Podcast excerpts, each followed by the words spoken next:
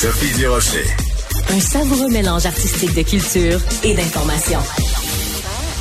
Alors, vous avez vu sûrement passer cette enquête euh, la semaine dernière euh, sur les préoccupations des parents et des enfants par rapport au retour en classe après la grève. Eh ben, justement, euh, ça, c'est un problème, c'est une préoccupation. Ben là, vous allez tous, tout le monde va voir ce qu'il y a comme photo d'écran sur mon sur mon téléphone euh, cellulaire.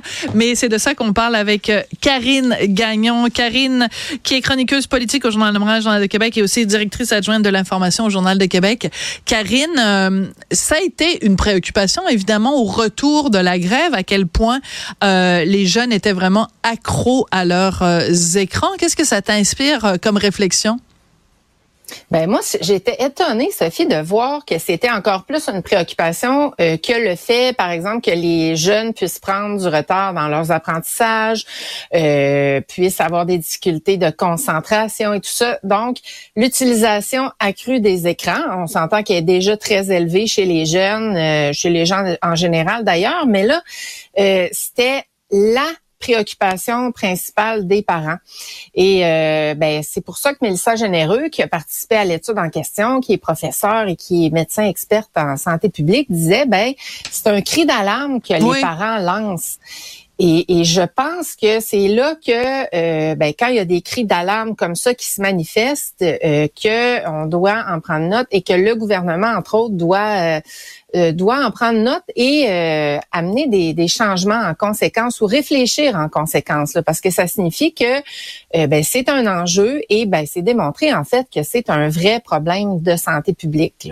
Oui, c'est ça. C'est quand on entend les mots, tu sais, parce qu'on peut parler les écrans, les écrans. Mais quand c'est associé avec la santé publique, là, tu dis, oh, d'accord, c'est pas juste une question de, de préférence ou de, ou de considération, disons, euh, euh, morale ou éthique. Là, c'est vraiment qu'il y a un impact sur la santé euh, publique des, des jeunes au Québec. Et euh, il y a aussi ce, ce, ce rapport de l'INSPQ sur euh, la lecture à l'écran, la lecture et l'écriture, où on nous dit, ben écoutez, euh, c'est pas la bonne méthode. Il faut revenir au crayon et au papier. Euh, toi et moi, on on a été élevés avec un crayon et un papier. Et semble-t-il que les bonnes vieilles méthodes sont les méthodes les plus efficaces. Ben, il y a des professeurs hein, puis des experts qui commencent à dire ça depuis quelques temps. Et euh, souvent, euh, bon, le réflexe de certaines personnes, ça va être de dire bon, regarde le dinosaure, là, tu sais, franchement, on est rendu là. Mais non, ce, ce dont on s'aperçoit, c'est qu'il y a des effets vraiment plus bénéfiques euh, lorsque on utilise le papier et le crayon. En fait, encore là, c'est au niveau de la concentration, au niveau de l'apprentissage aussi. C'est que quand c'est virtuel, quand c'est à l'écran, les jeunes vont avoir, les gens en général, mais là on parle des jeunes à l'école, vont avoir tendance à lire plus en diagonale, à retenir moins euh, l'information euh, qui leur est présentée. Euh, alors que quand c'est sur papier, euh, c'est plus tangible, il n'y a pas de, de, distraction possible. On sait, là, en mode virtuel, euh, avec l'écran, il peut y avoir toutes sortes de distractions. Ah, un petit, on va voir sur les réseaux sociaux, on va voir les courriels. Donc, c'est pas le cas, évidemment, lorsqu'il y a le papier. Et ça démontre, en fait, cette étude-là, qu'il y a absolument pas de bénéfice à avoir des écrans. Euh, en fait le support numérique pour prendre des notes et pour apprendre. Donc, euh, vois-tu, c'est c'est euh, et puis il y, avait il y a pas beaucoup de données. Là, on commence mm. à en avoir et ben c'est ce qui me fait dire un peu que que nos enfants, nos jeunes sont un peu comme des cobayes malgré eux, hein, parce que c'est ça, on connaît pas les impacts. Et le chef du Parti québécois récemment a fait une sortie là, tu sais, pour dire il faut limiter le temps d'écran, il faut que le gouvernement prenne des mesures et il comparait ça il n'est pas le seul, ça fait quelques fois que je l'entends à euh, le, tabac. Euh, mm-hmm. Avant qu'on se rende compte des effets négatifs de ça, et que ça devienne un véritable problème de santé publique parce qu'il y avait plein de maladies, de cancers associés, de décès, euh, ben on, on, savait pas, donc on n'avait pas encadré Et puis c'est un peu le même phénomène, je pense, qui va se produire, qui va devoir se produire. Puis je faisais des recherches là-dessus et euh, il y a plusieurs pays là qui commencent à mettre en œuvre des euh, des euh, des règles comme au Danemark où est-ce qu'on veut limiter le temps d'écran selon l'âge. On interdit aussi dans certains pays l'utilisation des écrans en maternelle, au service de garde, ce genre de choses là. Alors qu'ici, ben c'est pas, il n'y a pas de limite selon l'âge. On a contrôle pas l'utilisation. Mhm. Là, on a banni le cellulaire en classe, mais moi, je pense que c'est une première étape et que ça devra bien sûr être suivi par plusieurs autres mesures pour mieux encadrer euh, cette utilisation-là. Voilà. Mais alors moi, je suis toujours, ben, je trouve qu'en effet, euh, Paul Saint-Pierre Plamondon a raison euh, dans ses, dans sa croisade.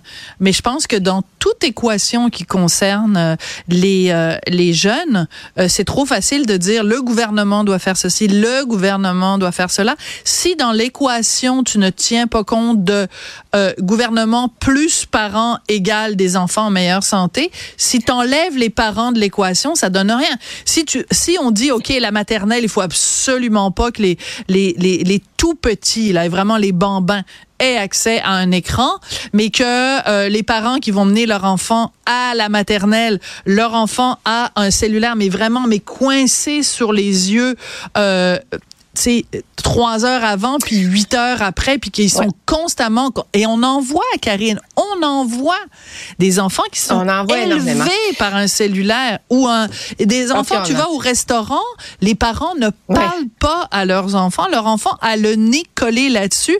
Si ça vous intéresse pas d'avoir des enfants si vous trouvez que c'est du trouble avoir des enfants quand vous allez au restaurant mon dieu ça fait juste parler puis crier ces petites bibites là ben, il y a, une solution. C'est euh, cette, euh, cette chronique est commanditée par euh, une marque de condom. Je sais pas, abstenez-vous, faites quelque chose. C'est pas avoir d'enfants. Ben ça. Non, puis on en a déjà parlé, toi puis moi, là, parce que des fois, ça n'a pas de sens. Tu vois des gens qui sont assis effectivement en famille ou même en couple, là. puis là, c'est pas le bon exemple à donner, là, tu sais, à tes enfants, si tu veux qu'ils et diminue l'utilisation des, écrans. Euh, c'est sûr que tu as raison, à 110% les parents doivent être impliqués dans l'équation, mais je crois aussi que l'exemple de l'école est très important parce que euh, il faut aussi en faire euh, euh, il faut, faut faire de la prévention autour de ça. Il faut qu'il y ait des, des, messages publicitaires pour que ça devienne dans la tête des gens aussi euh, davantage un enjeu de santé publique puisque c'en est un. Donc d'être plus conscient euh, des impacts. Puis tu sais le Paul Saint-Pierre Plamondon proposait entre autres de mettre des messages dans naître Naître et grandir. Le fameux livre qu'on nous remet quand on devient maman. Oui, c'est ça. Enfin, non, pas maman. Quand on est une personne enceinte. Quand on est une personne enceinte, parce que c'est comme ça. Tu iras vérifier. Tu iras vérifier sur le site du gouvernement. Ah, c'est comme ça qu'on dit. Une personne enceinte. On est rendu là en 2024. Moi, je suis découragée. J'ai envie de descendre de l'autobus des fois. Merci beaucoup, Karine Gagnon. Je suis pas la seule. Merci. Merci à tout le monde. On se retrouve demain.